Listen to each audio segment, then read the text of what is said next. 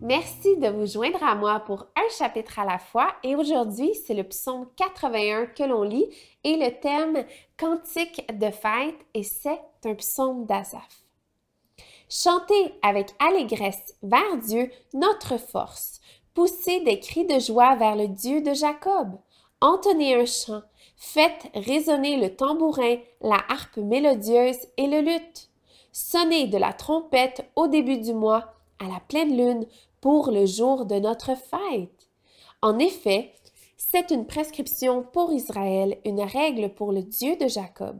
Il en a fait une instruction pour Joseph quand il s'est attaqué à l'Égypte. J'entends un langage qui m'est inconnu. J'ai déchargé son épaule du fardeau et ses mains ont lâché la corbeille.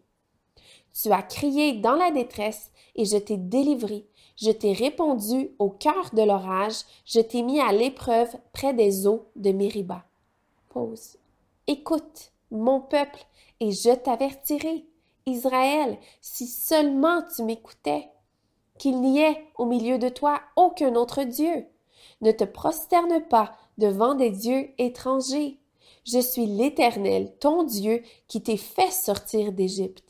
Ouvre ta bouche et je la remplirai. Mais mon peuple ne m'a pas écouté. Israël n'a pas voulu de moi. Alors je les ai livrés au penchant de leur cœur et ils ont suivi leur propre projet. Si seulement mon peuple m'écoutait, si seulement Israël marchait dans mes voies.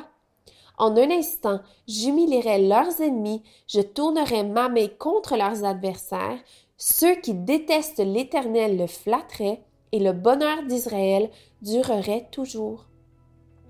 Je le nourrirai du meilleur blé et je le rassasirai de miel sauvage.